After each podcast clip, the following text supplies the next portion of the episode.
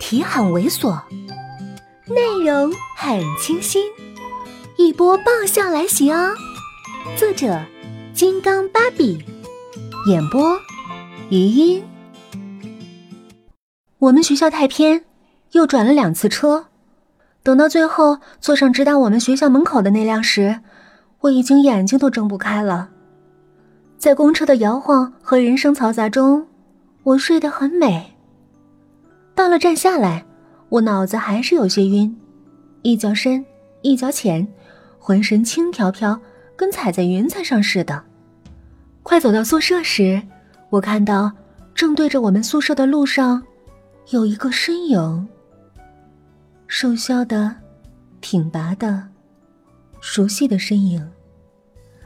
连同着他身上米色的外套，微微翘起的发梢，双手插在口袋的姿势。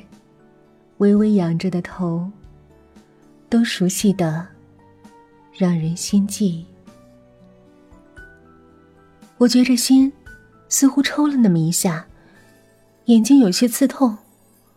我闭了闭眼，再睁开，那里却只剩下空空的石灰路与地上的几片垃圾。感情，我是真的困糊涂了。前一段时间在上班，每天都要赶很早的公交。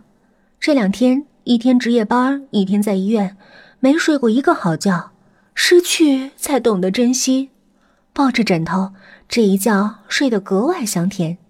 直到杰伦兄又粗暴的把我叫醒，我迷迷糊糊的摸到手机，放到耳边。喂，你在哪儿呢？宿舍床上。我迷迷糊糊。我饿了。饿了就吃饭，当我电话干什么呢？你脑袋让驴踢了吧？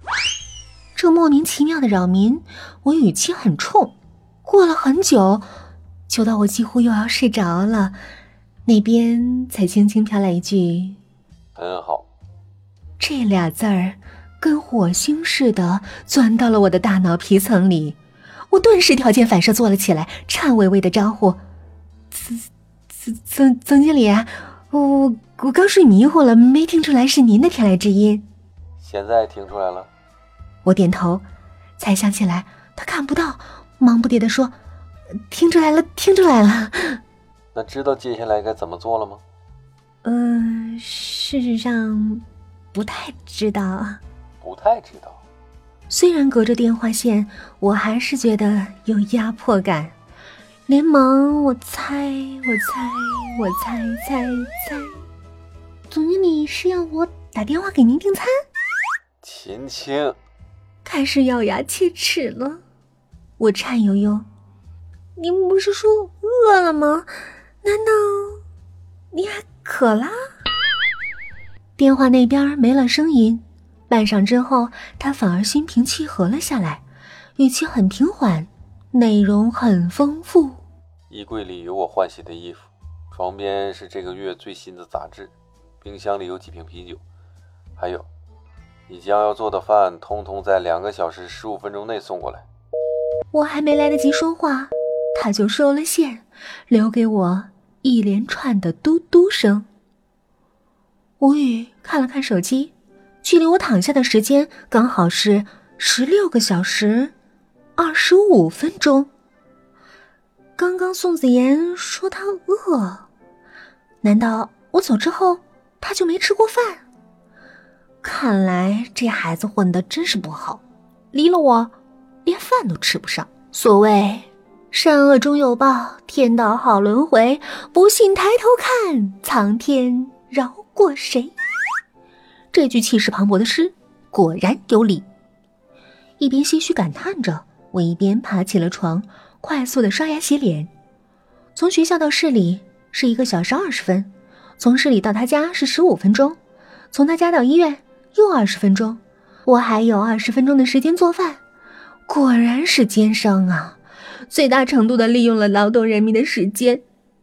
赶到他家，急急忙忙的做了饭，收拾好了东西，走到楼下的时候，就看到那大爷乐呵呵的看着我。我想起他那句精壮，我浑身发抖。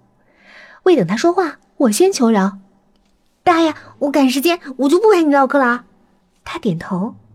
宋先生为了你住进医院，你现在肯定难过很内疚，我能理解，能理解。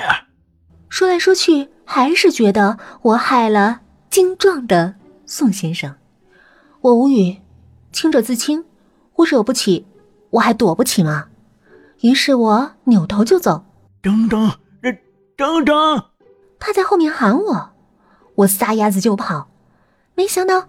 眼前突然闪出几个人，排排挡住了我的去路，却一个个跟大爷同一表情的看着我。我哭丧着脸看着后面那大爷。大爷，我真的赶时间。他到保安室门口搬起一箱子放到我手上。宋先生虽然平时话不多，但是对我们老哥几个还不错。这次他生病，我们就是备好了礼物。想让你帮我们送过去。原来是这样，我稍稍松了口气。虽说这箱子有点重，但是只要不再跟他纠缠下去，我宁愿学鲁智深搬石狮子。嗨，本集就到这里，下期见。